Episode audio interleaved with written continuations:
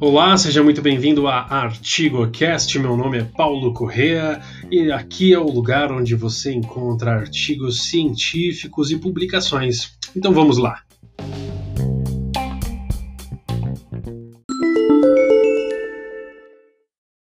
Cristo, o Senhor da Psicologia. Eric L. Johnson, Northwestern College, tradução Marcelo Cabral, Gesiel da Silva e Davi Bastos.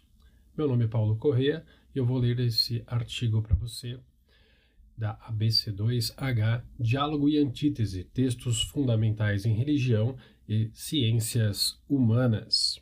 Um pressuposto básico do cristianismo é o senhorio de Cristo sobre o todo da vida cristã. O reconhecimento de seu senhorio na psicologia é especialmente problemático hoje em dia, devido ao naturalismo e ao neopositivismo, dominantes na psicologia moderna. No entanto, um entendimento do conceito de reino presente nas Escrituras sugere que os cristãos são inevitavelmente chamados para trabalhar pela expressão do senhorio de Cristo na psicologia. Isto ocorre enquanto o cristão busca o conhecimento e a prática psicológica diante de Deus, consciente de que toda verdadeira verdade acerca da natureza humana é uma expressão da mente de Deus, de que o pecado e a finitude limitam a capacidade de alguém aprender a verdade de que as escrituras são necessárias para interpretar apropriadamente a natureza humana e de que a atividade do reino envolve uma resposta fiel ao senhorio de Cristo no trabalho com os outros e no conhecimento da natureza humana. Quando o apóstolo Paulo teve o primeiro contato com Jesus Cristo, ele foi questionado por Jesus: Por que você me persegue? E Saulo respondeu: Quem és tu, Senhor? Atos 9, versículo 5, na NVI. A voz respondeu: Eu sou Jesus de Nazaré, a quem você persegue. E Saulo então respondeu: O que devo fazer, Senhor? Atos, capítulo 22, versículos de 7 a 10. Saulo se dirigiu a Cristo como Senhor imediatamente, e esta prática continuou por toda a sua vida. Em todas as suas cartas, assim como no restante do Novo Testamento, o termo Senhor foi utilizado para se referir a Jesus. Reconhecer o senhorio de Cristo envolveu repudiar todos os deuses anteriores e submeter a vida toda ao senhorio de Cristo. Harris, 1986, além de entrar em uma certa relação de autoridade com Cristo, na qual o cristão vivia em uma obediência submissa, mas ativa a seu mestre. É a Cristo, o Senhor, a quem vocês estão servindo. Colossenses capítulo 3, versículo 24. Consequentemente, tudo que o cristão faz deve ser feito no nome de Jesus para a glória de Deus. Colossenses capítulo 3, versículo 17 e 1 Coríntios capítulo 10, versículo 31. Submissão à autoridade de Cristo por toda a vida era uma marca distintiva de um cristão no primeiro século e parece ser fundamental ao cristianismo. A ofensa do senhorio de Cristo na psicologia. O propósito deste artigo é explorar como o senhorio de Cristo se relaciona com o campo da psicologia. Esta é uma tarefa cheia de dificuldades hoje em dia por conta do naturalismo e do neopositivismo que permeiam a psicologia e excluem qualquer uso da religião em dentro dela. A maioria dos psicólogos argumentaria que psicologia e psicoterapia são disciplinas ou atividades que são relativamente neutras em relação a questões religiosas, como qualquer texto introdutório sugere. Psicologia, como qualquer boa ciência, deveria ser tão objetiva quanto possível, e todas as descobertas e teorias deveriam ser passíveis de verificação por qualquer parte interessada e bem informada.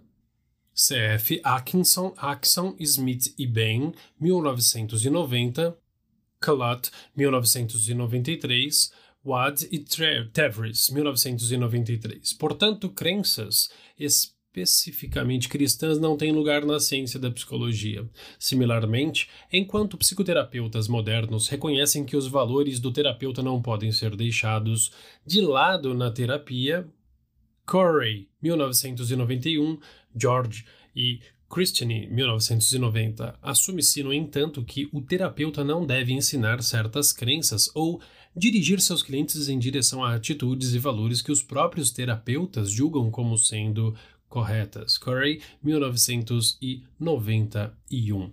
Em um contexto como esse, o conceito de senhorio de Cristo simplesmente não faz sentido.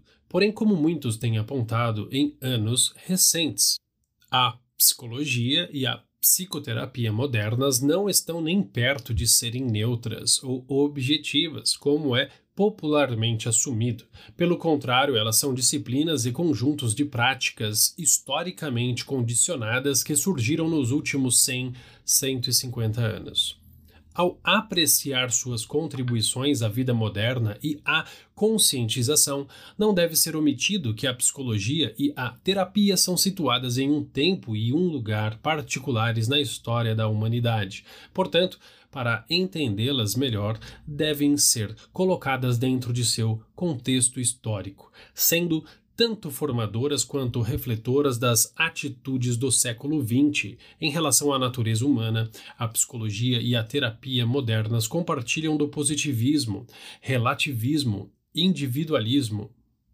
e secularismo que dominam o pensamento moderno. Buss, 1979, Danziger, 1990, Evans, 1989, Farnsworth, 1985, Gross, 1978, Lash, 1979, Tolmin e Larry, 1985, Van der Holt, 1986, Yankelovich, 1981. A psicologia e a terapia modernas são simplesmente versões modernas da psicologia e da terapia, embora sejam versões inusitadamente bem-sucedidas na reivindicação de serem a única abordagem confiável de estudo da natureza humana e de tratamento de problemas pessoais no século XX. Danziger, 1979. Como resultado, o cristão não deve concluir que somente um show pode ser exibido nesta cidade. Quem diz que o senhorio de Cristo não tem lugar na psicologia? Quem estabelece as regras aqui? Beth Skinner, Jean Piaget, Hans Eysenck. Por que devo compartilhar seus pressupostos sobre o alcance do senhorio de Cristo? Talvez existam formas de nos entendermos como psicólogos cristãos que sejam diferentes daquelas prescritas pelos poderes seculares reinantes na psicologia. O rei e o reino. A crença que o cristão está sob o senhorio de Cristo está enraizada em um tema que permeia as Escrituras do começo ao fim, o reino de Deus. Para entender melhor como a psicologia pode ser conduzida debaixo do senhorio de Cristo, examinarei primeiro a natureza do reino de Deus. Deus, o Rei de todas as coisas. O Deus das escrituras hebraicas apresentou-se como muito mais do que uma divindade de uma pequena tribo da Palestina. Ele revelou-se como o Deus do universo. No princípio, foi o Deus de Israel quem criou os céus e a terra. Os primeiros humanos prestavam contas a ele e eram essencialmente obrigados a cumprir seus mandamentos. Posteriormente, nos Salmos, o tema de seu senhorio universal aparece claramente o salmista declara que Yahvé é um grande rei sobre toda a terra. Capítulo 47, verso 2. Ele convida os reinos da terra para cantar louvores ao Senhor capítulo 68, verso 32, e exclama alegremente diante do rei Yahvé, capítulo 98, verso 6, e convida seus ouvintes a dizer entre as nações que o Senhor reina e que ele julgará os povos, capítulo 96, versículo 10. Pois tu, Senhor, És o Altíssimo sobre toda a terra. És exaltado muito acima de todos os deuses. Capítulo 97, versículo 9 na NVI. E os hebreus foram ensinados que todas as pessoas do mundo deveriam viver para Yahvé, já que ele é o rei do universo e o rei de todas as coisas. Súditos rebeldes. Entretanto, as Escrituras também ensinam que a autoridade de Deus está sendo contestada em todo o mundo. A queda da humanidade ocorreu por meio do engano de um inimigo de Deus, que tentou os portadores da imagem de Deus a se rebelarem. Boa parte do restante do Antigo Testamento apresenta um contraste entre aqueles que se submetem a Yahvé e aqueles que servem outros deuses. Considere o conflito entre Moisés e os líderes do Egito, a conquista de Canaã, a contínua luta contra os filisteus e a disputa entre Yahvé e Elias, de um lado, e Baal e seus sacerdotes do outro. Várias das narrativas do Antigo Testamento são estabelecidas como conflitos entre os servos de Deus e seus inimigos. Da mesma forma, o Novo Testamento afirma que há uma enorme oposição ao senhorio de Deus na terra, isto é, demonstrado antes de tudo em ataques ao Filho de Deus. Não muito depois do nascimento de Cristo, um rei pagão tentou destruí-lo. Mateus capítulo 2, versículo 13 a 18. Mais tarde, quando ele começou seu ministério adulto, o diabo mostrou a Jesus todos os reinos do mundo e disse que os daria se ele adorasse ao diabo e não a Deus. Cristo respondeu citando o Antigo Testamento: Adore o Senhor, o seu Deus, e só a ele preste culto. Mateus, capítulo 4, versículos de 8 a 10. Por fim, Cristo sofreu oposição dos governantes do povo hebreu, o povo escolhido por Deus. E o registro da oposição humana a Deus no Novo Testamento chega a seu clímax quando romanos e judeus sancionam a morte do Filho de Deus. Algumas vezes João usou o termo mundo para denotar a humanidade em sua rebeldia e hostilidade a Deus. Ele cita Jesus dizendo que o mundo o odiou, João 15, versículo 18, e não conheceu a Deus, João 17, versículo 25. João também escreveu que, além de Deus, este mundo tem um governante, a quem se submete.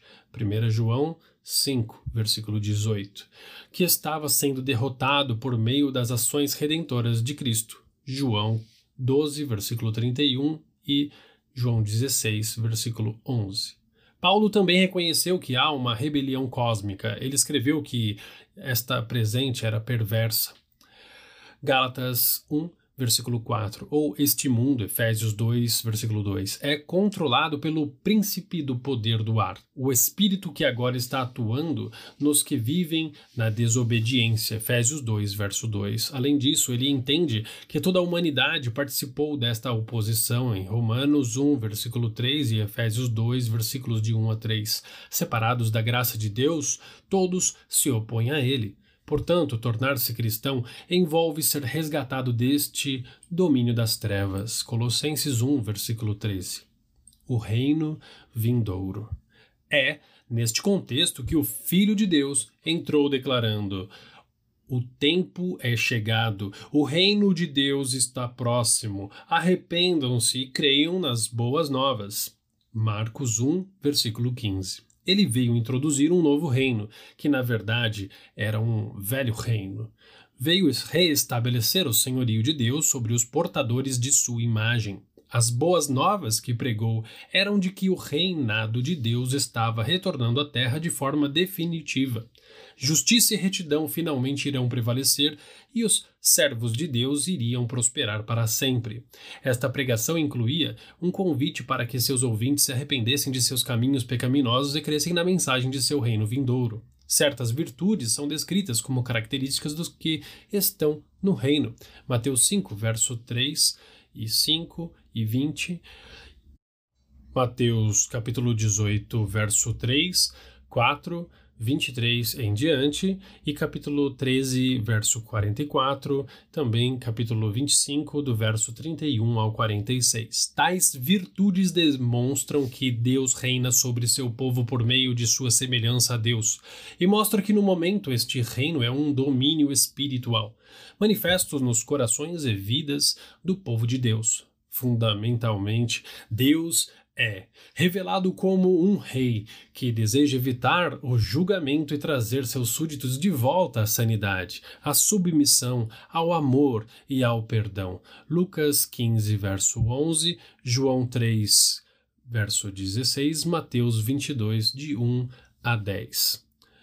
Hiderbos, 1962, ainda ressalta que o tema subjacente ao ensino de Jesus sobre o reino não é, primariamente, a salvação dos seres humanos, é a manifestação e reivindicação da glória divina. É o reino de Deus. Isso implica que Deus é o foco e o ponto de partida desse reino. Portanto, o reino não é simplesmente fruto da atividade humana, mas sim a realização do poder redentivo de Deus na vida humana. As parábolas de Cristo sobre o reino geralmente têm um indivíduo no centro da ação, um homem semeando. Mateus 13, verso 37, um proprietário de terras, Mateus 21, versos 33 a 41, um rei e uma festa de casamento para seu filho, Mateus 22, verso 1, e um homem e seus servos, Mateus 24, verso 14. Deus é esta figura central, ele é o rei que, tendo autoridade final, está ordenando os eventos de seu reino. A vinda do reino aparentemente ocorrerá em três etapas. A vinda completa do reino ocorrerá no futuro. Mateus 13, verso 33, Mateus 26, verso 29, CF, Mateus 5, verso 5. Haverá uma consumação do reino que ocorrerá quando ele retornar à terra uma segunda vez no milênio, etapa 2, Atos 1, versos 6 e 7, e Apocalipse 20, verso 4, e então para sempre, etapa 3. Contudo, o reino também estava sendo estabelecido durante a primeira vinda de Cristo, etapa 1, em Marcos 1, verso 15, Cristo poderia dizer que o reino dos céus estava se afirmando vigorosamente em seu ministério, manifesto por meio de seus milagres. Mateus 11, verso 12, Hiderbos, 1962. Entretanto, somente após sua morte e ressurreição, Cristo pôde afirmar que foi-me dada toda a autoridade nos céus e na terra. Mateus 28, verso 18. Apenas então ele de fato se tornou o Senhor Jesus Cristo, grandemente exaltado por Deus, de modo que no fim toda língua confesse que Jesus Cristo é o Senhor, para a glória de Deus Pai. Filipenses 2, verso 9 e 11. Naquele dia ele será chamado Rei dos Reis e Senhor dos Senhores. Apocalipse 19, verso 16. O reino e a nova criação em Paulo. Embora Paulo tenha usado o termo reino menos vezes do que Jesus usou, tal conceito embasou sua teologia. Como foi mencionado antes, ele via Cristo como Senhor. Em Colossenses 1, verso 13, Paulo afirmou que Deus nos resgatou do domínio das trevas e nos transportou para o reino de seu Filho amado. Entretanto, Paulo expressa mais frequentemente um contraste entre duas eras ou mundos do que entre dois reinos. Voz, 1972 ele escreveu sobre uma era presente, amada pelos pecadores. 2 Timóteo 4, verso 10, da qual Satanás é o Deus, 2 Coríntios 4, verso 4, contrastando-a a era vindoura, Efésios 1, verso 22. Ele também escreveu sobre ser crucificado para o mundo, Gálatas 6, verso 14, e sobre ser parte da nova criação, Gálatas 6, verso 15, e 2 Coríntios 5, verso 17. O entendimento que Paulo tinha da história parece ter sido moldado por um contraste entre uma existência presente que é maligna e uma nova existência futura, da qual Paulo já estava participando, porque o fiel está em Cristo, frase soteriológica mais importante de Paulo. Ele ou ela já recebeu um aperitivo da redenção futura, Romanos 6, verso 1 a 11, e está participando desde agora da futura ordem mundial divina. No entanto, como muitos escritores apontam, lá de 1974, Heidelberg 1975 e Voss 1972. De acordo com Paulo, embora a vitória final de Deus tenha sido garantida, a história humana é o desenvolvimento de um profundo conflito entre as duas eras, que continua ao longo desta etapa. Há uma tensão entre o que Deus já realizou e está realizando, e entre o mal, o pecado e a fraqueza que permanecem na experiência daqueles que estão no reino, que sofrem perseguição dos outros e dentro de si mesmos. A redenção perfeita é aguardada. Todavia, nesta era, Deus, em Cristo, está trazendo o seu reinado à terra por meio de seu povo. O reino e a psicologia. O reino de Deus é especialmente importante para este ensaio, porque tal conceito é essencialmente histórico. O reino é um movimento dinâmico e histórico de Deus, existindo de várias formas ao longo desta era, subjugando o mal e estendendo o reinado de Deus por meio da humanidade que foi salva um, como um processo histórico, seu progresso é irregular, muito parecido com qualquer movimento social, é caracterizado por avanços e contratempos, contudo. Deus finalmente irá prevalecer e conduzir todas as coisas a um fim, no qual ele é finalmente vindicado e glorificado. Como o reino é um processo histórico, o conceito de reino ajuda os cristãos a entenderem seus lugares no mundo e como eles deverão viver durante este período.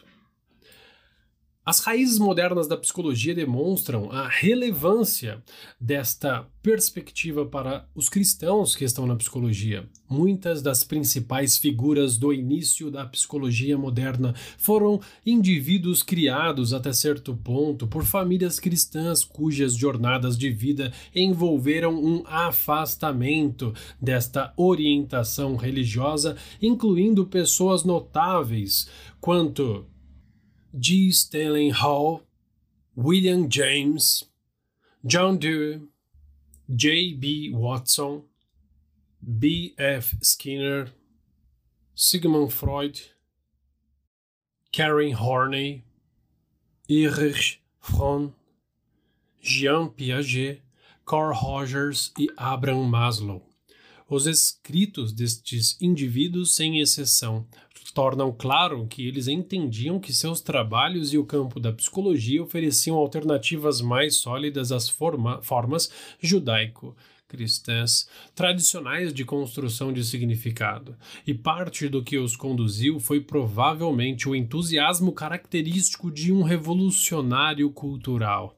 Embora haja exceções, muito da pesquisa e da construção teórico na pesquisa moderna cresceu com essa dinâmica pós-religiosa implícita.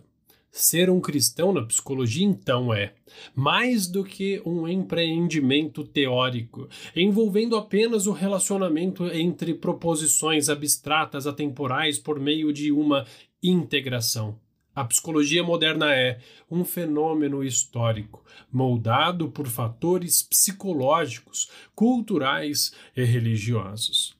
Ao longo dos últimos 100 anos na psicologia, indivíduos incrédulos, em grande parte de forma inconsciente, têm vivido suas vidas em oposição a Deus, e o campo da psicologia tem sido moldado de forma considerável por essa agenda subjacente anti-espiritual. Para citar um exemplo contemporâneo, muitos americanos são religiosos, bem como a maior parte das pessoas ao redor do mundo. Religião é, algo muito importante na vida da maioria dos seres humanos, porque então tão pouca atenção tem sido dada à religião em livros texto introdutórios de psicologia?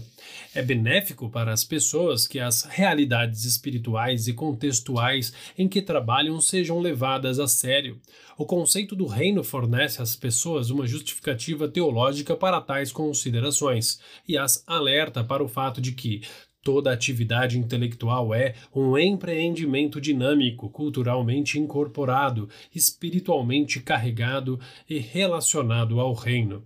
Porém, como indivíduos devem entender a psicologia como uma atividade do reino, atividade esta que é uma expressão do reino de Deus no mundo? Certamente isso incluiria pelo menos que cada um fizesse o seu melhor e vivesse de modo ético. Sem dúvida, tal qualidade e integridade glorificam a Deus. Entretanto, fazer psicologia para a glória de Deus envolve muito mais. Muitos não cristãos advogam honestidade e qualidade. A diferença principal é que o cristianismo é necessariamente teocêntrico. Esse é o motivo pelo qual os cristãos fazem o que fazem. Deus é o maior ser do universo e o centro da vida cristã. Consequentemente, fazer psicologia do reino implica necessariamente reconhecer sua centralidade na prática da disciplina. Assim sendo, considerarei seis componentes do contexto dentro do qual a psicologia do reino opera: a mente do rei, a mente do rei na criação, a influência do pecado e da graça criacional, os documentos do reino e as respostas dos servos ao rei. A mente do rei. Deus conhece todas as coisas. 1 João 3, verso 20, Hebreus 4, verso 13. Ele vê tudo o que as pessoas fazem, Mateus 6, verso 8, e vê até mesmo o interior do coração humano, Jeremias 20, verso 12. Buffing, 1918-1951 argumenta que o conhecimento de Deus não é obtido por meio da observação ou da experiência, mas é eterno. Seu conhecimento existia antes de o mundo ser formado. Efésios 1, verso 4 e 5, 2 Timóteo 1, verso 9. Portanto, ninguém pode acrescentar qualquer coisa ao seu conhecimento. Isaías 40, verso 13 em diante. Com relação à criação, o conhecimento exaustivo de sua forma deve-se ao fato de que ele a formou. Deus também conhece todas as coisas possíveis. Ele conhece o que ocorrerá na história. Isaías 46, verso 10, visto que ele a ordenou, Efésios 1, verso 11. Mas ele também conhece o que poderia ter ocorrido, bem como todas as coisas que a imaginação humana pode construir. Plantinga, 1993. Em terceiro lugar, Deus conhece o que deveria ser em um mundo desordenado, há uma lacuna entre o que existe e o estado de coisas ideal. Deus sabe como ele planejou sua criação, então somente ele é capaz de revelar seu ideal para ela. No pensamento cristão, o entendimento que Deus tem da criação é distinto da própria criação, embora a criação seja a expressão exata desse entendimento. Frame, 1987, Stoker, 1973, Van Til, 1969. Cristãos interessados nos seres humanos têm, portanto, um duplo objetivo primário: entender a natureza humana, a como ela é, e B, como Deus a entende. Mesmo assim, esse é um objetivo único. Conhecer algo significa conhecer esse algo da forma como Deus a conhece, porque a interpretação que Deus tem de algo precede logicamente o próprio entendimento. Van Til, 1969 uma vez que Deus conhece uma coisa perfeitamente e de forma abrangente em todas as suas características, significância e relações com outras coisas. Stoker, 1973, Van Til, 1969. Uma ciência é válida na medida em que reconhece o entendimento de Deus sobre uma coisa. Dito de outro modo, em relação a qualquer proposição P, P é verdadeira se e somente se Deus acredita nela. Plantinga, 1993. Um cristão assume então que seres humanos e Deus podem concordar sobre muitas coisas, e é a concordância entre a mente divina e a ordem criada e a mente humana que constitui conhecimento verdadeiro. A psicologia, então, dentro da estrutura cristã, não é uma atividade independente que opera separadamente em relação a Deus. Ela é dependente da graça de Deus para iluminar o entendimento humano e revelar coisas sobre a natureza humana, por meio da reflexão humana, da pesquisa e do discernimento criativo. O psicólogo cristão se submete ao senhorio de Deus em seus pensamentos e crenças. O pressuposto de que a mente de Deus é a meta epistemológica é importante por quatro razões. Primeiramente, tal pressuposto direciona as pessoas para Deus no cerne de seus conhecimentos. O conhecimento que as pessoas têm das coisas não é obtido no vácuo, mas é relacional.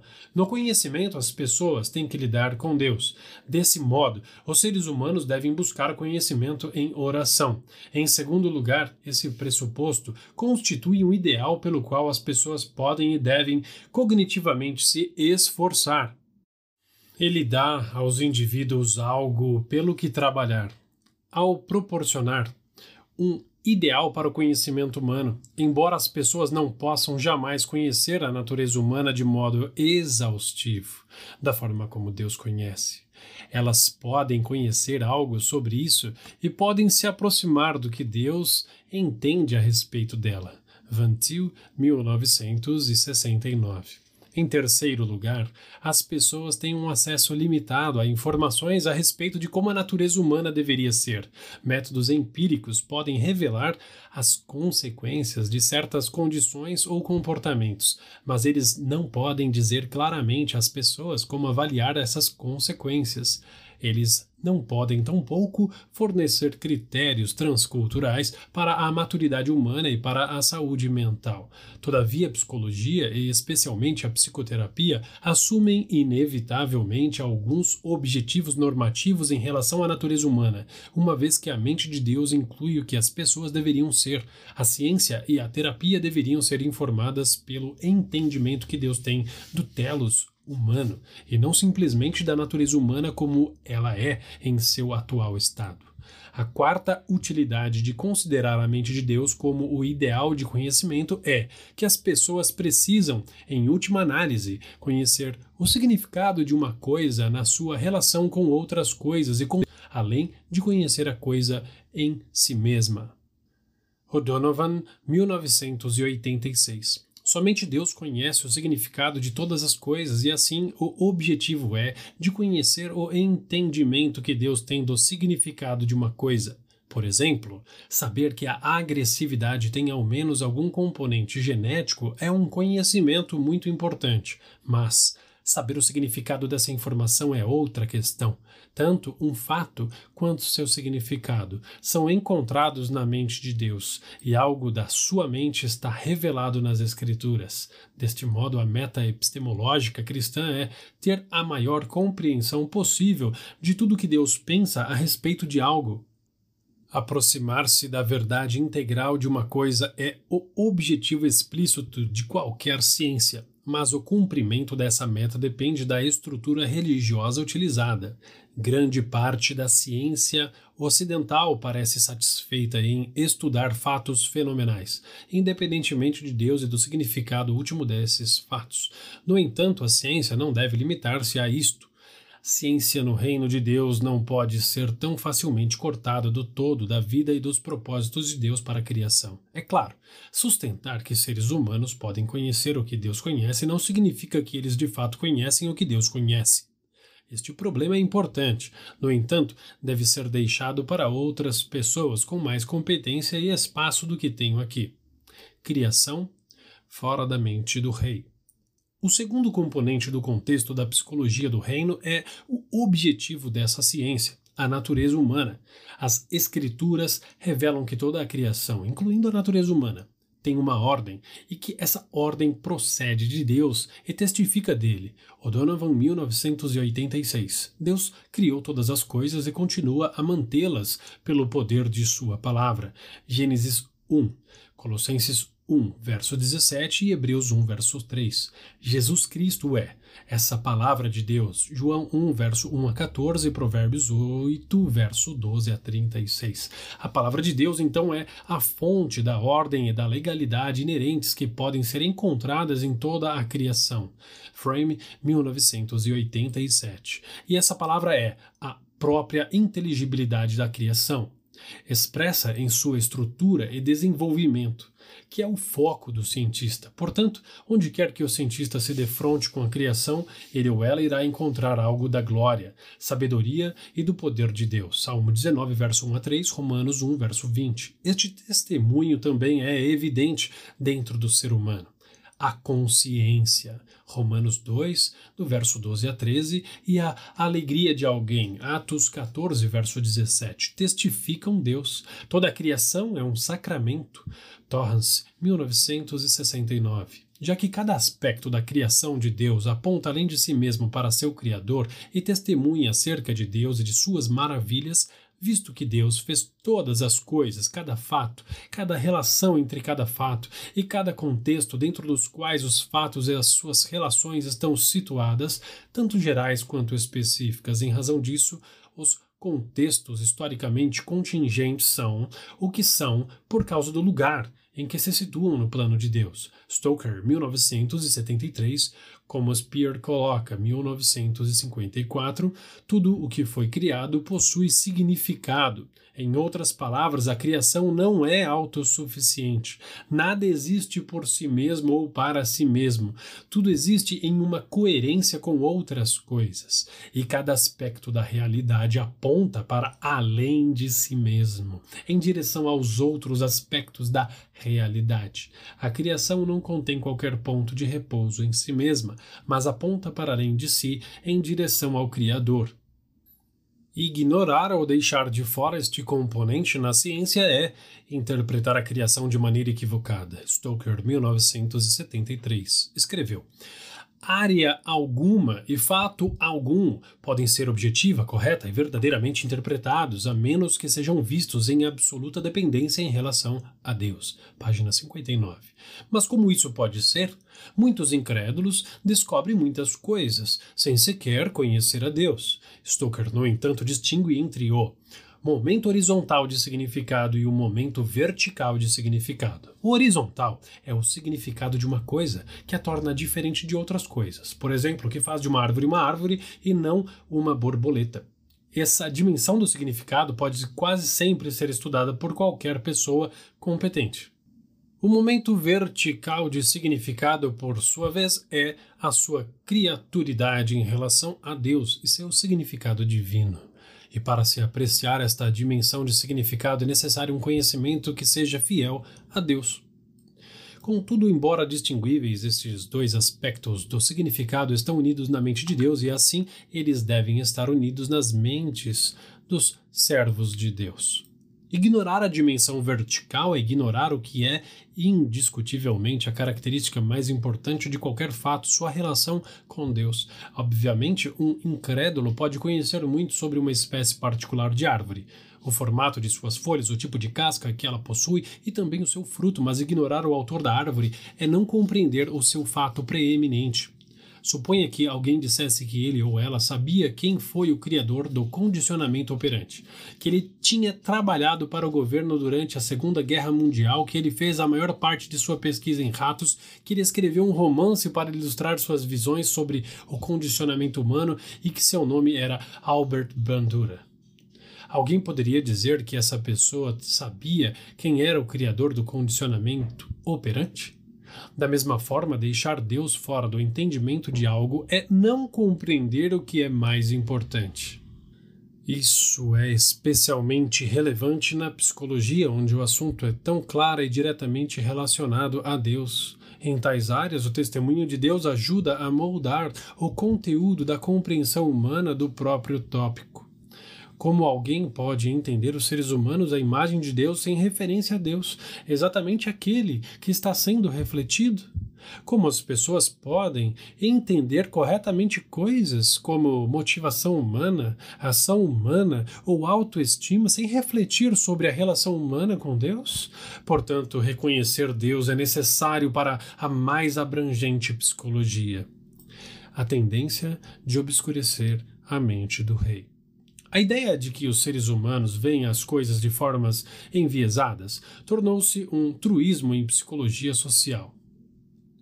Nisbet e Ross, 1980.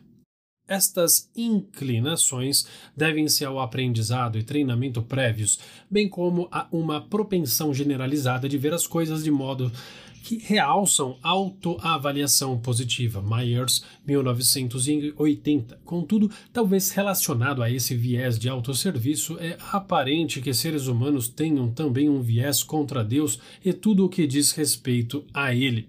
Este viés leva as pessoas a resistir a ver as coisas da maneira como Deus vê na medida em que tal verdade se conecta com seus relacionamentos e responsabilidades para com ele, de tal forma que quanto mais o tópico se aproxima da dimensão vertical, o centro religioso da existência humana, Jones, 1986, mais a verdade é obscurecida. Consequentemente, as ciências humanas e especialmente a religião são as mais afetadas. A matemática e a física dificilmente parecem ser afetadas. Em psicologia, este motivo altera muito pouco a pesquisa de percepção, mas distorce julgamentos sobre maturidade e anormalidade de modo mais significativo, já que tais julgamentos são mais intimamente conectados à relação de alguém com Deus.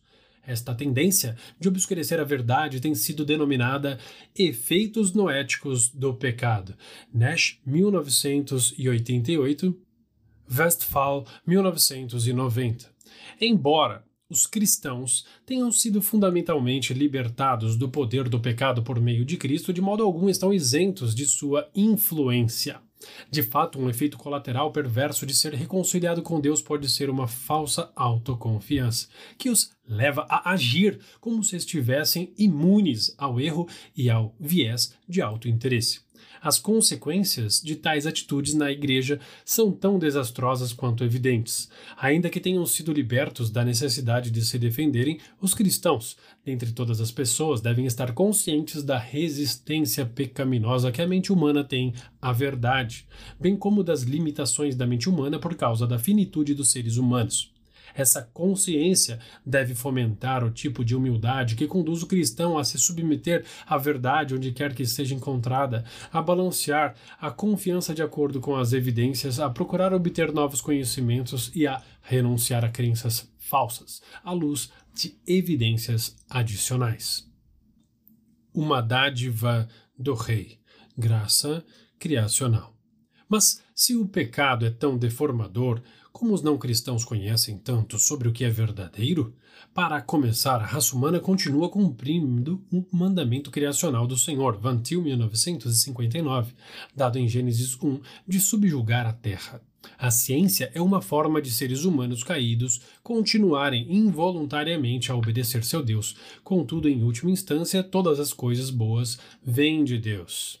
Tiago 1, verso 17 e visto que ele é a fonte de todo conhecimento e sabedoria, o que quer que alguém possua teve de vir dele. Isaías afirma que Deus instrui e ensina as habilidades do cultiva, cultivo ao agricultor. 28, verso 24 a 29. Deus continua a ensinar os portadores de sua imagem essa misericórdia restringe os efeitos noéticos do pecado de forma parcial, mas significativa, permitindo que os portadores da imagem de Deus compreendam as incontáveis facetas de sua criação, a despeito de estarem alienados dele. Essa bondade de Deus para com aqueles que continuam a resistir a seus propósitos tem sido denominado graça comum. Murray, 1977, Servantilo, 1972 H. Van Til, 1959. No entanto, o termo graça criacional é usado aqui para enfatizar sua unidade e continuidade com a bondade de Deus na criação. Mesmo assim, esta graça é imerecida, concedida a pecadores que vivem independentemente de seu doador. Além disso, a graça criacional é concedida para conduzir a graça redentora. Romanos 2, verso 4. O'Donovan, 1986 e desse modo é subordinada a ela. O incrédulo deve tornar-se humilde pela bondade de Deus e deve voltar-se para ele para ser reconciliado. Independentemente como resultado da bondade do Senhor da psicologia, não cristãos descobriram no século passado muitos aspectos importantes da natureza humana. Embora o pecado continue a obscurecer alguns dos aspectos mais importantes, não cristãos são capacitados para discernir muito da mente de Deus na ordem criacional, e aqueles que pertencem ao reino de Deus estão ansiosos, estarão ansiosos para celebrar a bondade de Deus onde quer que ela se manifeste. Os documentos do reino.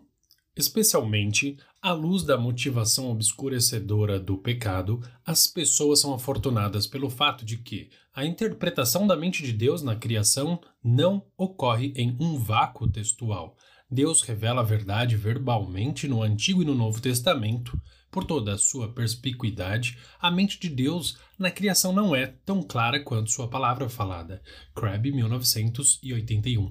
A revelação verbal encontrada na Bíblia fornece a solidez inspirada de uma visão de mundo cristã, bem como a revelação da vontade do rei para o pensamento, para o coração e para a vida de seus súditos. Juntamente com o espírito, as escrituras provêm óculos divinamente inspirados, Calvino, 1556-1960, sem os quais as pessoas são incapazes de enxergar o resto da palavra de Deus na criação da forma como ela realmente é. Além disso, as Escrituras são um bem normativo para a alma. alguém é ordenado a recebê-las e a penetrar em sua verdade, de modo a experimentá-la, para o próprio bem. Embora se reconheça que não estejam escritos em discurso técnico-científico, esses documentos apresentam temas de importância extraordinária para a psicologia do ponto de vista do reino. Johnson, 1992. É somente se tornando completamente impregnados de uma visão da natureza humana de acordo com as escrituras que os cristãos serão capazes de oferecer uma alternativa real à psicologia secular contemporânea que seja mais consonante com as visões de Deus. Ao longo das eras, os cristãos divergiram em suas visões sobre como relacionar as Escrituras e, também, a fé e a teologia, com a filosofia e outras disciplinas acadêmicas. Uma das abordagens foi ver a palavra de Deus na criação como fundamentalmente distintas das Escrituras. Tal dualismo pressupunha que a verdade poderia ser descoberta pela razão ou pela prática científica, independentemente da verdade revelada nas Escrituras. E essa abordagem pode ser vista em alguns dos pais da Igreja primitiva, bem como em mestres posteriores, tão profundos quanto, por exemplo, Tomás de Aquino. No entanto, cristãos como Tomás acreditavam que ainda havia uma relação fundamental entre a verdade transmitida pela razão e a verdade transmitida pela revelação, por meio da fé. No período moderno, a autonomia da razão é radicalizada, desprendendo-se da fé, de modo que a autonomia da razão e da ciência tornou-se uma suposição inquestionável da epistemologia moderna. Schaeffer, 1968a e Van Til, 1969. A fé foi relegada à opinião subjetiva, enquanto o conhecimento foi e é considerado fato confirmado pela razão ou pela pesquisa. Atualmente, o perspectivismo evangélico, por exemplo, Jeeves, 1976 e Myers, 1978, afirma em grande parte a autonomia religiosa da psicologia. Essa posição reconhece a importância da crença religiosa, mas argumenta que a boa ciência exige que as pessoas separem suas crenças religiosas e as coloquem em um nível epistemológico diferente. Certas versões do conceito de integração também promoveram uma separação entre a fé e outras formas de conhecimento. Essas versões pressupõem a relativa independência do pensamento teórico nas ciências em relação à fé e teologia e implicam que a principal tarefa intelectual do cristão é integrar suas crenças religiosas com disciplinas que já foram desenvolvidas. Contudo, em tais versões, a introdução da fé na formação do conhecimento torna-se inevitavelmente um processo de segunda ordem. A psicologia é criada primeiramente por principalmente aqueles que estão fora do reino, que não podem ver as coisas de maneira teocêntrica. E só então é relacionada com a fé cristã. O problema é que tais versões de integração só permitem que a fé seja trazida para o projeto tarde demais, de modo que ela tem pouca assistência formativa. Além disso, embora apreciem os efeitos da graça criacional, Tais abordagens são relativamente ingênuas em relação aos efeitos noéticos do pecado. Outra antiga abordagem sobre a relação que a fé, escrituras, teologia tem com a filosofia e outras disciplinas tem enfatizado a unicidade da palavra de Deus na criação e nas escrituras, a dependência de todo pensamento teórico com questões de fé e a unidade última do pensamento humano na mente de Deus. Essa posição sustenta que as crenças últimas da fé formam uma classe especial de crenças epistêmicas, que procedem, logicamente, e fornecem a base para todos os outros conhecimentos. Pensadores cristãos tão diversos quanto Agostinho, Boaventura, Pascal, Kuyper, Sevantil, Doivert e Plantinga argumentam de diferentes modos que todos possuem crenças de fé de algum tipo e que essas crenças de fé podem legitimamente moldar o que constitui outros conhecimentos no projeto epistemológico de uma pessoa um dualismo de palavras que separa a palavra de Deus na criação e a sua palavra na escritura precisa, de algum modo, ser superado se quisermos desenvolver uma visão da natureza humana que revela a unidade dessas duas formas de discurso divino, que já estão unidos em Deus. Do ponto de vista cristão, a mente de Deus é a principal preocupação de toda a ciência. Além disso, Cristo é a palavra de Deus, a expressão singular da mente de Deus. Consequentemente, ele é a integração das ordens racionais criadas e reveladas. A mente de Deus, revelada na criação e nas Escrituras, é uma unidade harmoniosa, expressa por meio de Cristo, em quem estão escondidos todos os tesouros da sabedoria e do conhecimento. Colossenses 2, 3. É, então, equivocado permitir que uma compreensão secular de um aspecto da palavra de Deus, a ordem criacional, se desenvolva de forma autônoma, especialmente visto que ela é, em grande medida, produzida por aqueles que trabalham em uma agenda desvinculada do reino, e então procurar relacioná-la a outro aspecto de forma retrospectiva, para obter maior consonância com a mente de Deus, é necessário fazer psicologia relacionando dialeticamente os dois aspectos da única palavra de forma contínua, desde o início, usando o círculo hermenêutico Palmer 1969. Isso deve fomentar a concepção do senhorio de Cristo na psicologia, mais completamente do que uma abordagem dualista, permitindo que os ensinamentos bíblicos inspirem cursos de pesquisa, construção de teorias e aconselhamento potencialmente frutíferos, permitindo uma crítica mais radical de modelos seculares na psicologia moderna e levando, por fim, a uma maior validade na psicologia. O programa da psicologia cristã não rejeita a integração, mas também não vê a integração como a única tarefa do cristão. Respostas do reino à expressão da mente de Deus. O componente final de uma psicologia do reino é o próprio cristão.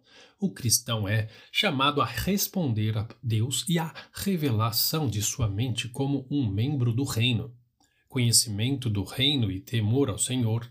O livro de Provérbios contém a alegação provocativa de que o temor a Yahvé é o princípio do conhecimento, capítulo 1, verso 7, e da sabedoria, 9, verso 10.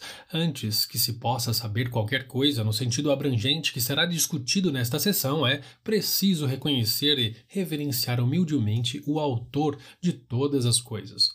Von Hart, 1972, escreveu que os sábios de Israel não postularam uma separação entre fé e conhecimento porque eles não podiam sequer conceber qualquer realidade que não fosse controlada por Yahvé. Para o sábio, o conhecimento era uma atividade ética e religiosa, conduzida sob a autoridade do Senhor da vida. Além disso, esse ensinamento de Provérbios sugere que os anciãos de Israel viram que o perigo fundamental na busca por conhecimento era começar de forma errônea, com orgulho e negligência a Deus. Von Rad, 1972. Von Rad continua dizendo que a fé não dificulta, como hoje popularmente se acredita. O conhecimento, pelo contrário, é o que liberta o conhecimento o que permite que ele realmente chegue ao ponto e o que indica seu lugar adequado na esfera da diversa atividade humana. Em Israel, o intelecto nunca se libertou ou se tornou independente do fundamento de toda a sua existência, isto é, de seu comprometimento com o Senhor. Página 68. É claro que alguém poderia argumentar que esse ensinamento de provérbios está se referindo ao conhecimento do senso comum ou à sabedoria moral como os provérbios populares, não ao tipo de raciocínio científico na psicologia. No entanto, os sábios de Israel não ignoravam o entendimento científico. Salomão, por exemplo, era conhecido por ter um conhecimento imenso de animais e pássaros. 1 Reis 4, do verso 29 a 34. Contudo, mais fundamentalmente, Provérbios está abordando explicitamente o ponto de partida do conhecimento, porque o temor de Deus deveria ser destacado em um nível mais elevado e mais abstrato de raciocínio pelo contrário, parece ser ainda mais importante nesse caso para manter-se afastado da arrogância. A expressão o temor de Deus é simplesmente uma forma abreviada de descrever o contexto de reino, inerentemente teocêntrico, de toda atividade legítima de conhecimento. Esse uso da noção de temor de Deus sugere que a resposta de um cristão na ciência deve ser a de obediência. De acordo com Frame, 1987, o conhecimento para o cristão anda de mãos dadas com a obediência. Nenhum dos dois é, unilateralmente, anterior ao outro, seja de modo temporal ou casual. Eles são inseparáveis e simultâneos. Página 43. De forma similar, O'Donovan, 1986, afirma que o conhecimento da ordem natural é conhecimento moral e, como tal, é coordenado com a obediência. Não pode haver conhecimento verdadeiro dessa ordem sem a sua aceitação amorosa, sem a conformidade com ela. Página 87. Os cristãos obedecem a Deus ao seguirem-no em suas buscas pela verdade, por onde quer que ele os conduza. Declarar que o Senhor reina ao simplesmente ponderar sobre alguns dos mistérios da natureza, por exemplo, como as crianças são formadas no útero, Salmo 139, verso 13 a 15, um alegre louvor é, inevitavelmente, produzido nos cristãos. A maravilha e glória da criação provocam uma resposta de reverência e uma apreciação da beleza e da complexidade da criação, bem como do seu Criador.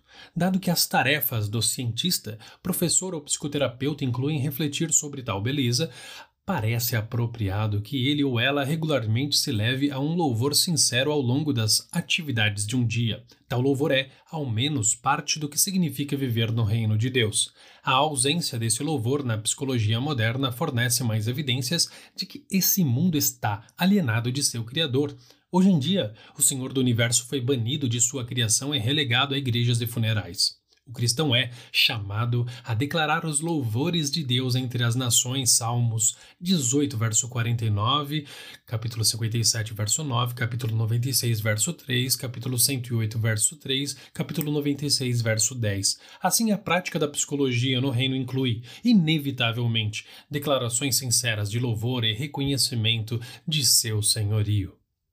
Lutando pelo Rei. A psicologia do reino também envolve lutar contra aquilo que é oposto ao rei.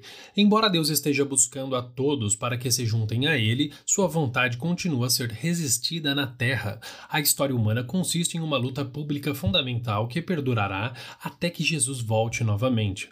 Berhoff, 1979, Plantinga, 1990, Schaeffer, 1968. Durante esta era, os cristãos são chamados a participar desse conflito sobrenatural. O professor de psicologia cristão, estudante, o pesquisador e o psicoterapeuta estão claramente implicados na disputa. O campo da psicologia não é neutro, ele pertence a Deus. No entanto, a psicologia moderna demonstra uma alienação generalizada de seu mestre. Deus não está em nenhuma de suas teorias ou práticas. É um conjunto de sistemas quase que completamente seculares em suas crenças, interpretações e conclusões. Paulo reconheceu essa disputa no plano do conhecimento. Em 1 Coríntios 1, Verso 3, ele distingue entre dois tipos de conhecimento. De um lado, a sabedoria do mundo ou humana, capítulo 1, verso 20, capítulo 2, verso 5, capítulo 3, verso 19, e o conhecimento carnal, capítulo 3, verso 3, e do outro, a sabedoria de Deus, capítulo 1, verso 21, e palavras ensinadas pelo Espírito, capítulo 2, verso 13. Ele advertiu os colossenses a não serem escravizados no contexto original, uma metáfora de guerra, a filosofias vãs e enganosas, que se fundamentam nas tradições humanas e nos princípios elementares deste mundo e não em Cristo. Colossenses 2, verso 8. Aparentemente, eles foram expostos a certos erros que Paulo percebeu serem heréticos. Ele lhes disse para evitarem serem capturados pelo pensamento da velha natureza verdade que vem estritamente de fontes humanas caídas, e para estarem enraizados em Cristo, que é a fonte da nova sabedoria. Vocês morreram com Cristo. Ele escreveu para os princípios elementares deste mundo, capítulo 10, verso 20. Viva o novo em Cristo, confiante de que o seu novo eu está sendo renovado em conhecimento, a imagem do seu Criador. Capítulo 3, verso 10. O reino tem uma nova sabedoria e participar do reino significa submeter-se a essa sabedoria e rejeitar a sabedoria dessa era, mundo. Denison, 1985. Em 2 Coríntios 10, verso 3 a 5, Paulo deixa bastante explícito o desafio enfrentado por que aquele que crê.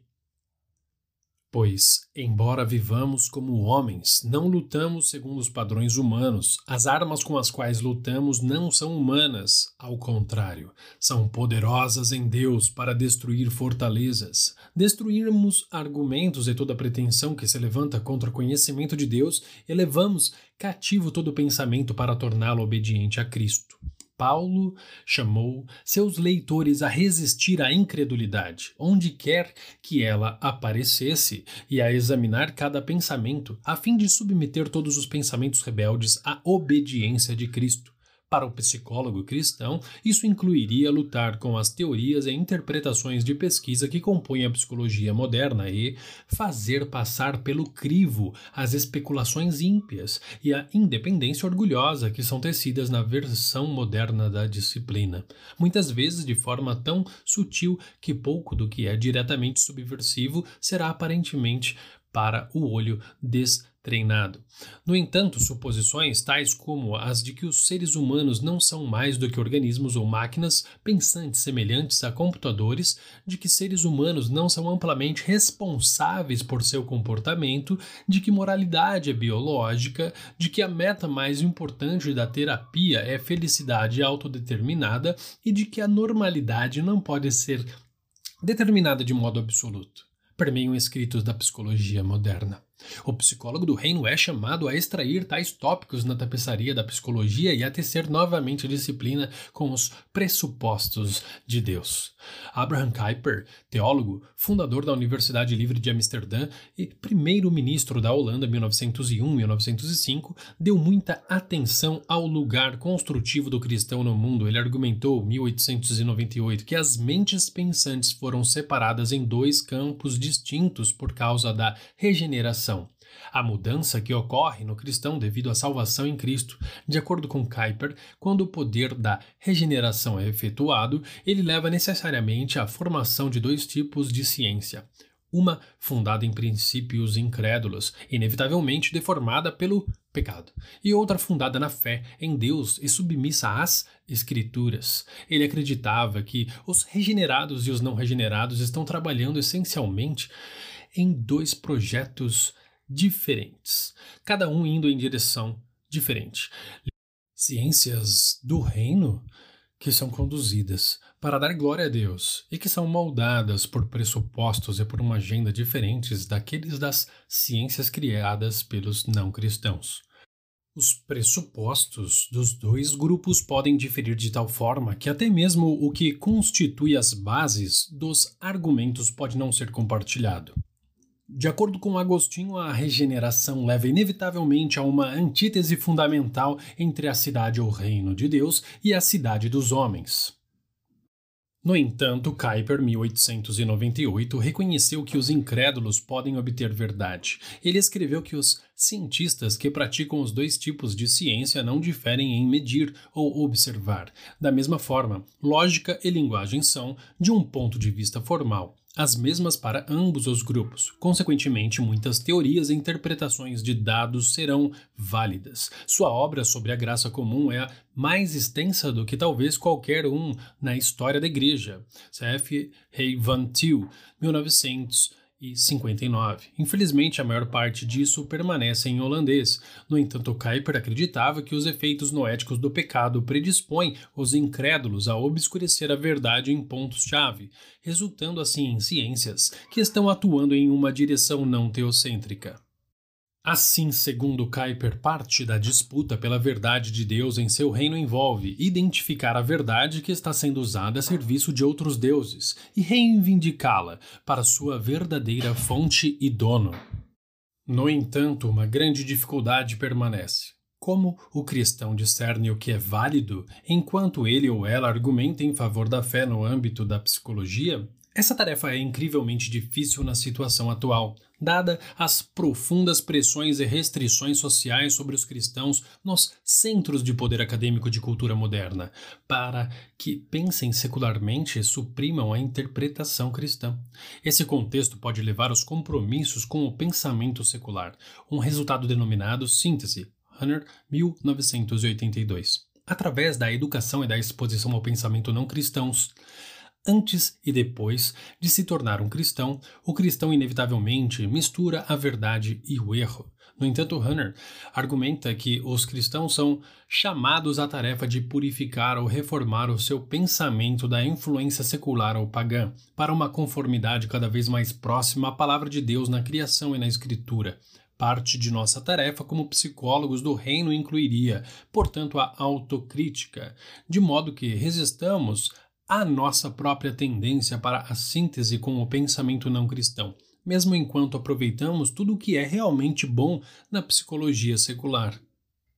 Quais são alguns dos tópicos de psicologia que devem ser contestados ao passo que os cristãos interagem com eles na psicologia moderna?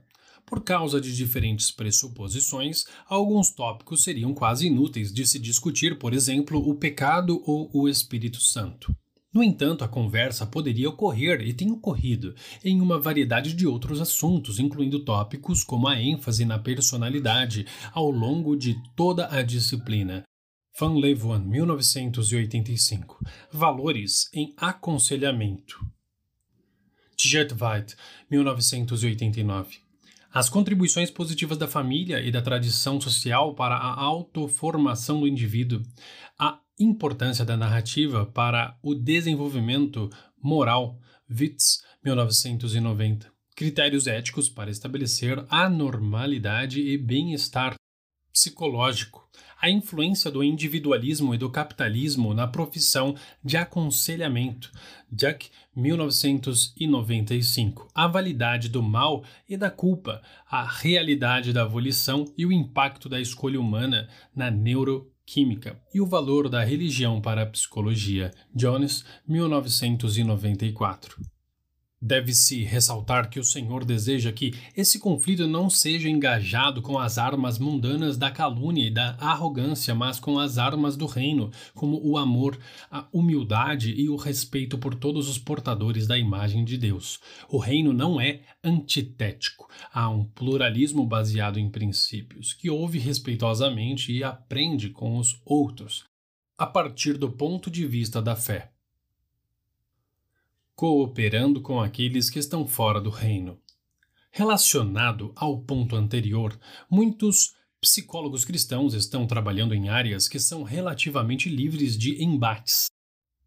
Por exemplo, a elaboração de testes de desempenho, pesquisas sobre visão, tratamento de retardo mental ou ajuste de funcionários. Tal trabalho geralmente envolve atividades cooperativas com não cristãos. Embora isso seja óbvio, deve ser explicitamente dito que tal atividade, quando conduzida pela fé, consiste em uma participação fiel na graça criacional de Deus e é um trabalho legítimo e valioso do reino. Tais esforços não são diferentes daqueles de ensinar em uma escola pública ou de trabalhar nos serviços de saúde.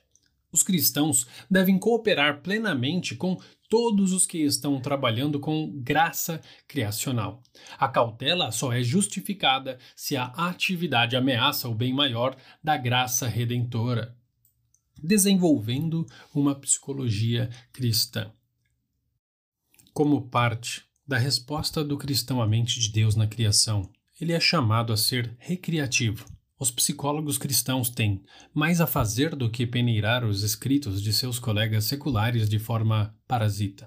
A fé cristã tem uma agenda própria que pode ou não se assemelhar à agenda de qualquer psicologia secular dentro do reino de Deus. A comunidade cristã de psicólogos é livre para traçar um novo território na psicologia.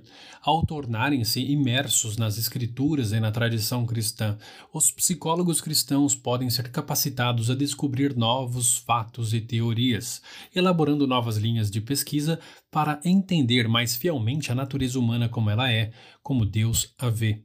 Os psicólogos cristãos são livres para levar mais a sério a realidade da escolha humana e da responsabilidade pessoal, o amor ágapico, a esperança, a alegria, a humildade e outras virtudes distintamente cristãs, o pecado e seu desenvolvimento, a culpa e a hipocrisia, o demoníaco, ou definições biblicamente influenciadas de anormalidade e maturidade, a formação espiritual, segundo a graça, a habitação e o poder do Espírito Santo, o desenvolvimento da fé salvadora, o impacto da união com Cristo na autocompreensão, na autossuficiência e no locus de controle de alguém, e motivação teocêntrica, isso apenas para nomear alguns temas. Fazer isso provavelmente levaria a um corpo de pesquisa e teoria que é qualitativamente distinto da produção da psicologia moderna. Os cristãos na psicologia devem fazer mais do que simplesmente contribuir para o campo da psicologia como ele é. Eles têm um dever para com Deus e para com seu povo de trabalhar em direção a uma psicologia que seja completamente consistente com uma estrutura cristã independentemente de sua aceitabilidade pelos secularistas. Devido à sua dificuldade, esta parte da tarefa foi pouco realizada até agora. Entretanto, algum trabalho promissor foi feito em vários setores. Por exemplo, Adams, 1979, Anderson, 1990, Benner, 1988, Crabb, 1988, Evans, 1989, Naramore, 1984, Odin, 1990, Paulison, 1988, Roberts, 1990, 1993, dentre outros. Integração dentro do reino. Nada disso significa que a integração com o restante da psicologia moderna é desnecessária. No entanto, deve ser vista como secundária, em vez de primária, subordinada à tarefa de desenvolver uma estrutura, corpo de pesquisa, teoria e prática mais submissa ao todo da mente de Deus do que o que é aceitável para a psicologia moderna. Esta prioridade sugere um deslocamento das noções tradicionais de integração que haviam como sendo fundamentalmente interdisciplinar e não intercomunitária. O psicólogo do reino não procura integrar a fé à psicologia, pois a psicologia, como toda a vida, é uma expressão da fé. Em vez disso, o objetivo é descobrir como fazer uso do trabalho em psicologia produzido por diferentes comunidades de fé, por exemplo, a da psicologia moderna. O problema não é tanto um problema de categoria quanto um problema de tradução. McIntyre, 1988. Esse tipo de problema exige que se trabalhe para entender o que essa comunidade quer dizer, antes de traduzir ou reconceitualizar seu trabalho em psicologia em termos do que os cristãos querem dizer. Em oposição à visão tradicional, que aceita o significado de um texto como sendo relativamente não problemático, quando a integração é vista como o dever primário, um passo fatídico dualista já ocorreu. Uma ruptura ocorreu entre a fé e a razão ciência, que a integração então tenta transpor. Embora estranhamente compatível com a modernidade, essa visão da integração infelizmente enfraquece o papel interpretativo que uma estrutura cristã deve desempenhar em seu pensamento. Além disso, aumenta a probabilidade de que os cristãos possam involuntariamente sintetizar suposições seculares não examinadas com seu sistema de crenças. Por último, isso limita a criatividade do cristão, tornando impossível mover-se conceitualmente para além do trabalho de outras comunidades. No entanto, tendo dito isto tudo, a pesquisa e a teorias feitas pelos que estão fora do reino de Deus devem ser recebidas de forma grata, como devidas à graça criacional, não medida em que refletirem a ordem criada fielmente. Essa perspectiva é especialmente necessária hoje em dia, já que a maior parte de boa pesquisa em psicologia está sendo feita por não cristãos. Consequentemente, a integração, quando adequadamente concebida, continua sendo uma tarefa importante. A integração dentro do reino envolve ao menos cinco etapas. O primeiro passo é simplesmente a ativação da estrutura avaliativa cristã, incluindo crenças de fé, tais como a história cristã, criação, queda, redenção e consumação, e outras crenças relacionadas à natureza humana, como por exemplo a personalidade. Ativar esse esquema de visão de mundo é um pré-requisito para o pensamento crítico cristão. De outra forma, as crenças de fé de alguém formam um gueto na mente da pessoa, não fornecendo nenhuma influência avaliativa no material secular que se lê. Segundo, o esforço é feito no sentido de entender a descoberta ou conceito que é o foco da integração. Esse entendimento envolverá referência à estrutura última do autor-escola, a fim de interpretar adequadamente seu sentido pleno. Terceiro, a descoberta ou conceito deve ser aferido em termos de sua compatibilidade com as escrituras, bem como se ele atende a outros critérios de validade, incluindo respaldo teórico, procedimentos estatísticos, delineando da pesquisa, amostragem, evidência empírica e assim por diante. Problemas como, por exemplo, excluir certas amostras ou heterodoxia extrema, por exemplo, a afirmação de que todos os seres humanos têm um Deus interno, podem quebrar a confiança na descoberta e pode exigir sua completa rejeição. Este passo tem sido reconhecido como essencial para os cristãos em psicologia, por exemplo, Crabb 1977. Se o conceito passar neste teste, seu grau de complexidade teórico e, correspondentemente, o nível de integração envolvido Lerzeller, 1980, precisarão ser avaliados. Fatos fisiológicos simples requerem pouco em termos de reinterpretação, talvez simplesmente reconhecendo sua criaturidade, ao passo que fatos terapêuticos podem exigir uma transformação mais radical. Por fim, dependendo desses julgamentos prévios, segue-se a tarefa da tradução ou reconceituação cristã. Essa etapa implica compreender a descoberta ou conceito original de acordo com uma estrutura avaliativa e gramática cristãs. Como um primeiro exemplo, considere a relação entre ilusões positivas e saúde mental. Foi descoberto que o autoengano resultou em uma melhor adaptabilidade em uma maior felicidade geral, o que levou alguns a concluir que algum nível de autoengano é essencialmente bom.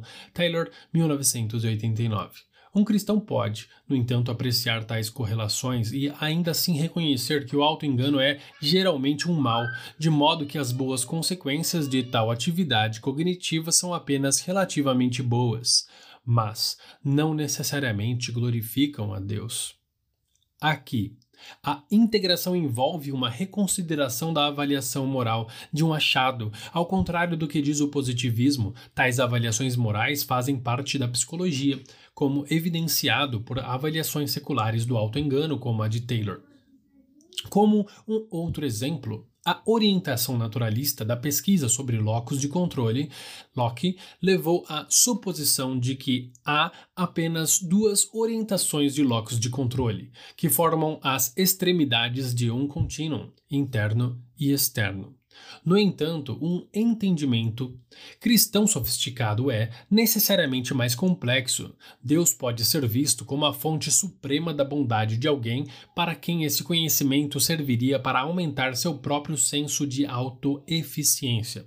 Assim, um cristão pode estar em uma forte relação com Deus, tanto interna quanto externamente. Neste exemplo, a integração envolve a suposição de conceitos modernos de locus de controle, juntamente com o reconhecimento da relação única e dependente de um cristão com o Criador, que resulta em esquemas mais complicados de locus de controle. Stephens, 1985. O conceito de autorrealização de Maslow requer um cuidado ainda maior no processo de integração. Em uma primeira aproximação, as noções de autorrealização e santificação parecem semelhantes. Entretanto, após um exame mais detalhado, vê-se que a noção de Maslow foi expressa dentro de uma comunidade linguística e de uma estrutura naturalista, nos quais o self é visto como princípio supremo, orientador da vida humana. Maslow 1954-1970. Para o cristão, no entanto, o relacionamento é mais importante, principalmente o relacionamento de alguém com Deus. É, porque Deus é o centro do universo que cristãos de todas as épocas acreditavam que o mais elevado estado motivacional que uma pessoa era capaz envolvia necessariamente experienciar o seu Criador Redentor. Ao passo que podemos reconhecer semelhanças entre as experiências culminantes de cristãos verdadeiros e de não cristãos. O próprio Maslow não acreditava que a religião dogmática fosse compatível com a autorrealização. Os cristãos também devem tomar cuidado para não igualar similaridade formal e identidade real. Babuínos e humanos têm muitas semelhanças, mas as diferenças são bastante profundas e são a razão pela qual eles estão agrupados em diferentes famílias. Negligenciar estas diferenças não seria tolerado na biologia. O problema é ainda mais sério com conceitos psicológicos como o de autorrealização. Porque considerações sobre o princípio máximo de motivação da vida humana são tão dependentes de fórmulas socialmente construídas que envolve compromissos fundamentais, morais, teológicos e de visão de mundo. A tradução aqui pode exigir que se deixe o termo autorrealização para os humanistas. A tarefa integrativa levará a comunidade cristã a aprender com a pesquisa de Maslow sobre a mais alta forma de vida humana que pessoas modernas que não estão em Cristo alcançam. E a notar semelhanças com a experiência cristã. Ainda assim, pode ser necessário qualificar o correlato cristão como Cristo realização ou algo semelhante que comunique a base relacional teocêntrica inerente do mais alto nível da motivação humana a partir de um ponto de vista cristão e tentar descrever suas características únicas. Por causa da graça criacional de Deus, grande parte da teoria e da pesquisa de não cristãos será valiosa Raramente alguma descoberta ou teoria psicológica proposta de forma séria não terá qualquer valor de verdade. Quando algum erro é encontrado, geralmente é um parasita da verdade. Consequentemente, juntamente com qualquer modificação, a tradução exigirá a preservação de qualquer material conceitual que seja considerado válido, deve-se acrescentar que, ao longo do processo integrativo, é preciso sempre estar aberto para ter a sua estrutura avaliativa corrigida, isso dentro de certos limites teóricos, teológicos e epistemológicos. Nem todos no reino, no entanto, concordam sobre o valor da integração. Muitos que fazem parte do movimento de aconselhamento bíblico questionam o mérito de receber percepções de não cristãos com relação à alma, particularmente percepções psicoterapêuticas. Adams, 1973 Bobgan e Bobgan, 1987, Gaines, 1993, MacArthur e Mack, 1994, por exemplo. O Masters College não tem curso de graduação em psicologia. Evidentemente, sua principal preocupação é o aconselhamento. E é aqui que suas críticas são as mais convincentes. Eles soaram um alarme necessário no reino a respeito do senhorio de Cristo sobre o aconselhamento, particularmente em sua preocupação de que uma confiança secular no ego ou nas estratégias humanas esteja substituindo a confiança fiel no poder de Deus de trazer cura à alma. O movimento de aconselhamento bíblico se aproveitou de questões que são possivelmente duas das mais importantes da vida humana. Quem será o Senhor e como alguém se transformará em sua semelhança? Entretanto, a despeito dessa reação à síntese de muitos terapeutas cristãos bem intencionados, e por causa de uma ênfase extrema na nas antítese e no pecado, acrescido do fato de apresentarem um engajamento acadêmico pobre e frio, e em alguns casos de falta de caridade bíblica, por exemplo, Bobgan e Bobgan 1989, sua crítica à psicologia moderna e da integração simplificou demais a interpretação dos textos da psicologia secular e gerou muita confusão entre o povo de Deus. Embora existam diferenças nesse grupo, por exemplo, Adams 1986 reconheceu que a psicologia pode ser legítima. Sua abordagem geral se aproxima muito de abordagens fundamentalistas e reacionárias. Eles são culpados de não levar suficientemente a sério a graça criacional de Deus e parecem, em grande medida, ignorantes das maneiras pelas quais Deus projetou a genuína formação de conhecimento para se desenvolver em uma cultura pluralista. O viés não cristão influenciou o conteúdo e a prática da psicologia moderna, mas também é verdade que Deus revelou muito sobre o cérebro, o aprendizado, o desenvolvimento humano, a motivação, as influências sociais, as formas de anormalidade e até mesmo sobre práticas de aconselhamento úteis por meio dos trabalhos de psicólogos seculares. O Senhor reina e ele usa até mesmo aqueles que se opõem a ele para glorificá-lo. Van Til, 1972. Em total concordância com a demanda do aconselhamento bíblico por uma orientação cada vez mais teocêntrica, os psicólogos do reino devem, não obstante com gratidão, usar as dádivas que Deus concedeu aos não cristãos através do processo do pensamento crítico cristão conhecido como integração, de um modo submisso, que conceitua a verdade sob a autoridade de Deus e sua palavra. Enxergando os seres humanos de modo multidimensional e hierarquicamente. Os seres humanos são extraordinariamente complexos.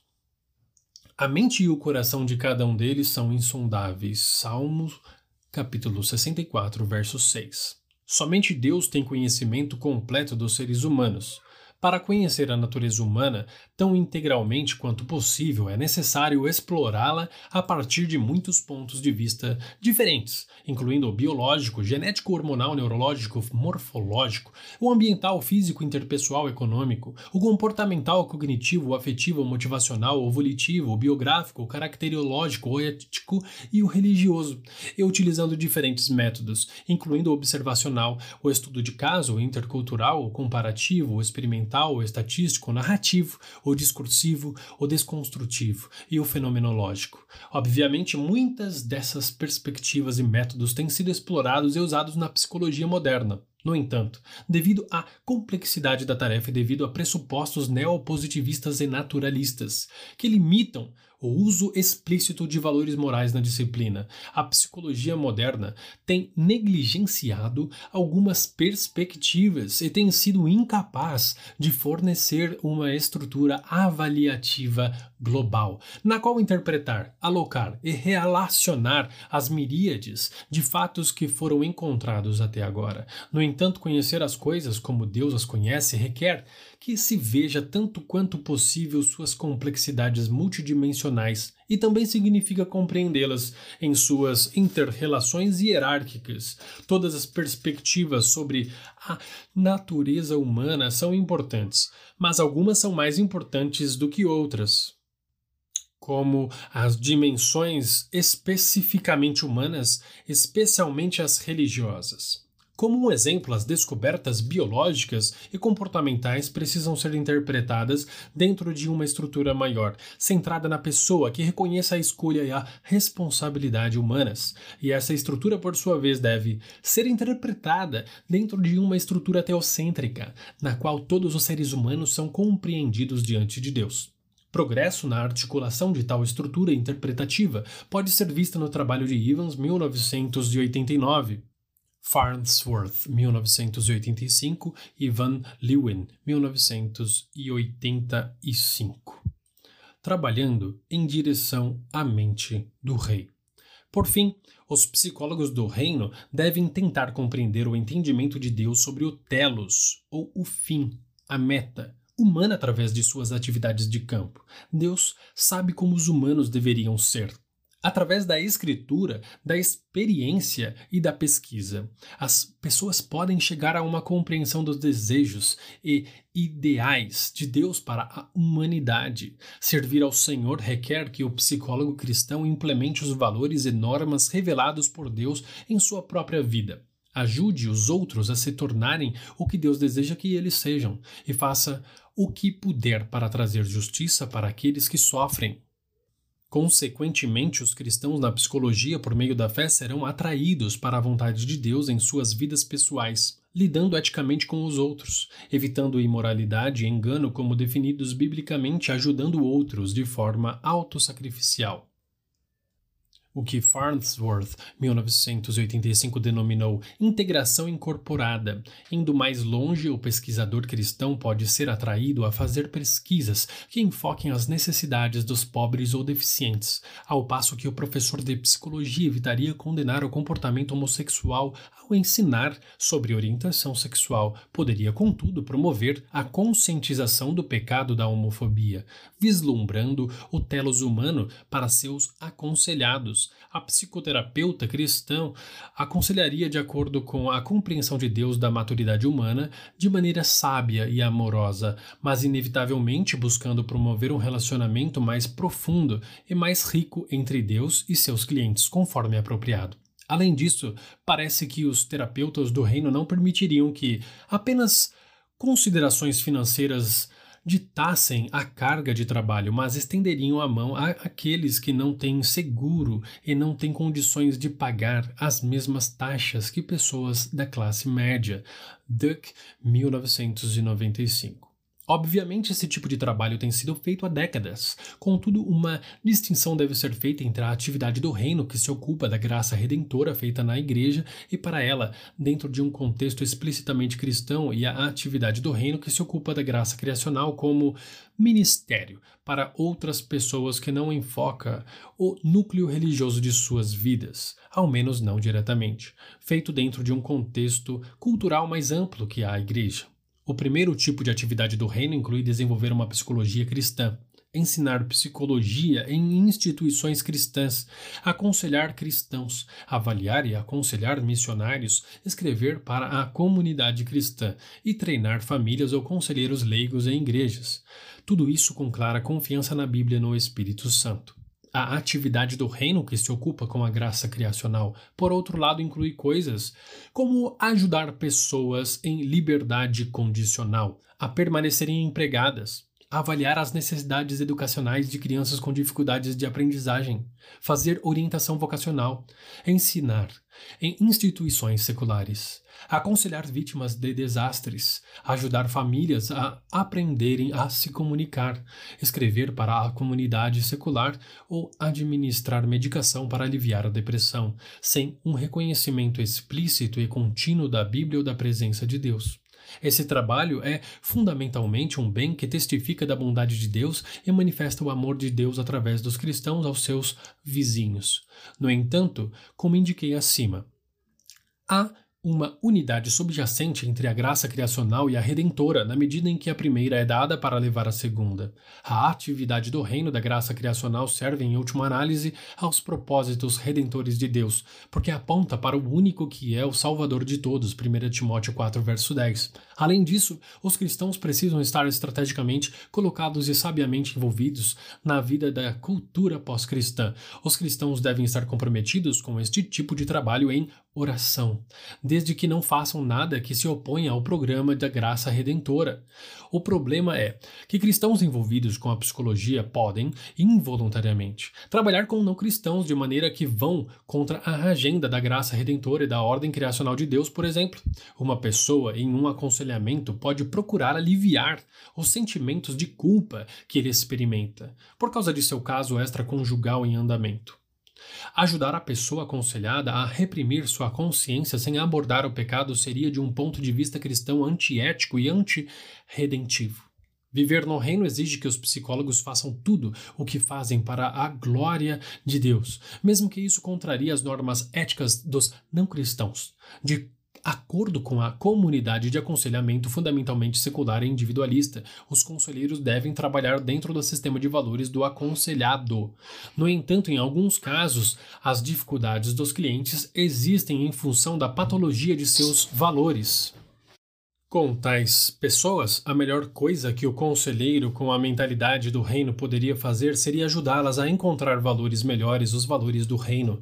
Naturalmente, isso deve ser feito com integridade, sabedoria e respeito pelo aconselhado. Além disso, isso pode ter implicações econômicas, pois certo respeito pelo cliente levará às vezes a recomendação de que determinado cliente encontre outro conselheiro que compartilhe mais de seus valores. No entanto, o conselheiro, orientado pelo reino, não pode contribuir com a jornada de um cliente para longe do reino. Muito do aconselhamento sobre questões relativas a escolhas morais, motivação, culpa, propósito na vida, interpretação do estresse e autoaceitação tem um núcleo essencialmente religioso. Os psicólogos cristãos devem exercer grande cuidado para não conduzir direta ou passivamente os aconselhados numa direção não teocêntrica, seja atuando principalmente com cristãos ou não cristãos. O psicólogo do reino procura ajudar os outros a se moverem tanto quanto possível na direção da mente de Deus no que diz respeito à normalidade e maturidade humanas e a minimizar na medida do possível, que promoveria de forma inconsciente um movimento para mais longe de Deus. O psicólogo cristão é convidado a participar do reino de Deus. Os poderes seculares, que basicamente controlam os padrões, os periódicos e as instituições educacionais da psicologia, irão dificultar esse trabalho. Isso torna até mesmo difícil a compreensão de uma tarefa como essa, especialmente para aqueles treinados em tal contexto. No entanto, o psicólogo cristão que está participando do reino de Deus será movido a colocar em questão os pressupostos desta era, a resistir conformidade a ela e a buscar a transformação pela renovação da mente, do coração e da vida, para servir alegremente ao Senhor da psicologia. Este foi o texto da ABC2H, Diálogo e Antítese Textos Fundamentais em Religião e Ciências Humanas do título Cristo, o Senhor da Psicologia, de Eric L. Johnson, Northwestern College, tradução Marcelo Cabral, Gesiel da Silva e Davi Bastos. Eu sou Paulo Corrêa, eu li para você e eu agradeço por você ter ouvido até aqui. Sobre as notas do tradutor. Novo Testamento, no artigo original, todos os textos bíblicos mencionados são da New American Standard Bible. Nesta tradução, optamos pelo uso pela nova versão internacional, a NVI. NT, nos últimos anos, diversas obras de Kuyper têm sido traduzidas para o inglês.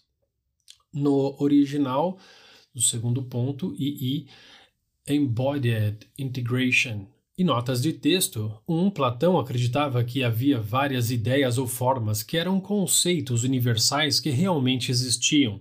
Em contraste, o mundo era cheio de cópias inferiores destas ideias. De acordo com Platão, o objetivo do conhecimento humano era entender essas ideias, as verdades universais, não contaminadas com suas instanciações neste mundo.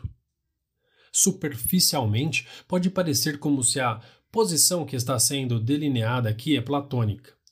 Ambas as posições assumem alguma realidade extra-empírica, que é a base do conhecimento humano. Entretanto, há ao menos quatro diferenças. Primeiramente, as ideias de Platão eram, de algum modo, últimas e irrevogáveis, estando até mesmo acima de Deus. Para Platão, Deus era sujeito às ideias tanto quanto os humanos, pois ele usou-as como um modelo na formação do mundo. Timeu. O cristianismo assume que Deus é último e irrevogável. Segundo, Platão estava se referindo a conceitos universais. A mente de Deus abrange muito mais do que conceitos universais. Como discutido acima, a mente de Deus inclui o conhecimento de tudo o que é, seja universal ou particular, bem como de tudo o que poderia ser e tudo o que poderia ser, que deveria ser. Terceiro, as ideias são princípios impessoais e últimos. Contudo, estou tratando da mente de Deus. Ela é uma realidade pessoal, é o próprio Deus em seu conhecimento. Quarto, enquanto a mente de Deus é a origem extra-empírica da verdade, e dessa forma é semelhante às ideias. Não há razão para o cristão depreciar o conhecimento empírico como Platão fez. Seres humanos encontram a mente de Deus por meio da realidade empírica, bem como por meio da razão e das escrituras, tudo mediado pelo Espírito de Deus. Assim, a criação é um meio primário por meio do qual alguém vem a conhecer a mente de Deus. 2. A possibilidade de conhecer as coisas como elas realmente são é atualmente contestada, isso sem nem mencionar a possibilidade de conhecer a mente de Deus primeiramente, por aqueles que acreditam que o conhecimento absoluto é impossível, ceticismo. Em segundo lugar, por aqueles que foram influenciados por Kant, o que inclui a maior parte dos pensadores ocidentais. Kant, 1781-1965, acreditava que os seres humanos nunca poderiam conhecer alguma coisa como ela verdadeiramente é. Poderiam conhecer apenas como tais coisas parecem a eles, de acordo com as categorias de pensamento que projetam sobre o mundo. Kant não negava que havia via um mundo real. Ele simplesmente negava que quer os seres humanos pudessem ter certeza de que conheciam como o mundo realmente era. Mas tal posição colo coloca um problema interessante para os cristãos. Se Kant está correto, então as pessoas não podem ter certeza de nada em que acreditam, inclusive do conhecimento de Deus. Recentemente, alguns cristãos têm seguido uma conduta diferente, tentando fornecer uma descrição das crenças verdadeiras como conhecimento, que resulta da atividade de mecanismos confiáveis de produção de crenças.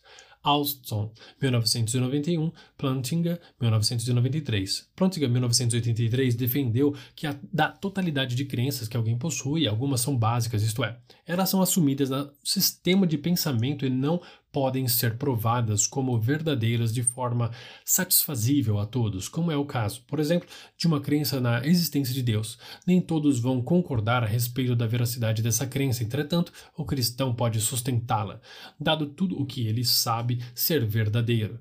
Dentre as coisas que o cristão sabe serem verdadeiras estão o ensino das Escrituras entendidas por intermédio do Espírito Santo e a experiência de Deus trabalhando em sua vida. Mais recentemente, Plantinga, 1993-1994, tentou descrever como os seres humanos formam crenças verdadeiras, afirmando que eles podem assumir seu equipamento cognitivo, é, geralmente confiável considerando tudo mais como sendo igual, porque ele foi projetado por Deus para o propósito de obter conhecimento sobre as coisas. Dadas tais pressuposições cristãs, é completamente plausível que Deus conheça todas as coisas que os seres humanos feitos à sua imagem possam verdadeiramente conhecer algumas dessas coisas. Plantinga 1994. E que eles deveriam então esforçar-se para duplicar os pensamentos de Deus. Frame 1987. Hum e Kant podem não estar satisfeitos com este conjunto de crenças, mas o cristão está avalizado a sustentá-lo. As próprias escrituras legitimam tal abordagem ao conhecimento, pois fornecem um profundo caso de teste ao conhecimento. Ao menos um cristão pensaria assim. Os autores das escrituras adotam uma abordagem de senso comum para as próprias reivindicações de conhecimento. Eles assumem que o que dizem sobre Deus e sobre os seres humanos vem de Deus, é verdade e de, deve ser querido. É porque Deus é Senhor que isso deve ser querido. Se de fato Deus revelou coisas sobre si mesmo e sobre a natureza humana por meio da palavra de seres humanos ditas ou escritas, então é possível obter conhecimento sobre Deus e sobre os seres humanos na Bíblia. E por analogia, se conhecimento verdadeiro é acessível em um livro, embora um livro muito especial, é acessível em outros lugares. Acreditar que a Bíblia tem verdades acessíveis é legitimar indiretamente outras fontes de informação sobre o mundo de Deus. Kantinianos contemporâneos podem argumentar que postular uma mente de Deus é completamente inútil para a epistemologia, porque, mesmo se houvesse uma mente assim, seres humanos nunca teriam qualquer garantia de que eles poderiam se harmonizar com ela. Postular uma mente de Deus não daria às pessoas nenhuma coisa, exceto, talvez, uma autoconfiança injustificada. No entanto, essa crítica é significativa apenas em um universo kantiano. O cristão assume Deus por princípio. É apropriado para os cristãos assumir que a mente de Deus é a fonte de toda verdade, porque esse é o caso real, dado toda a evidência que os cristãos têm à sua disposição. Só porque um cantiniano não acha isso convincente, não é a razão suficiente para que um cristão evite acreditar no ideal epistemológico da mente de Deus. 3.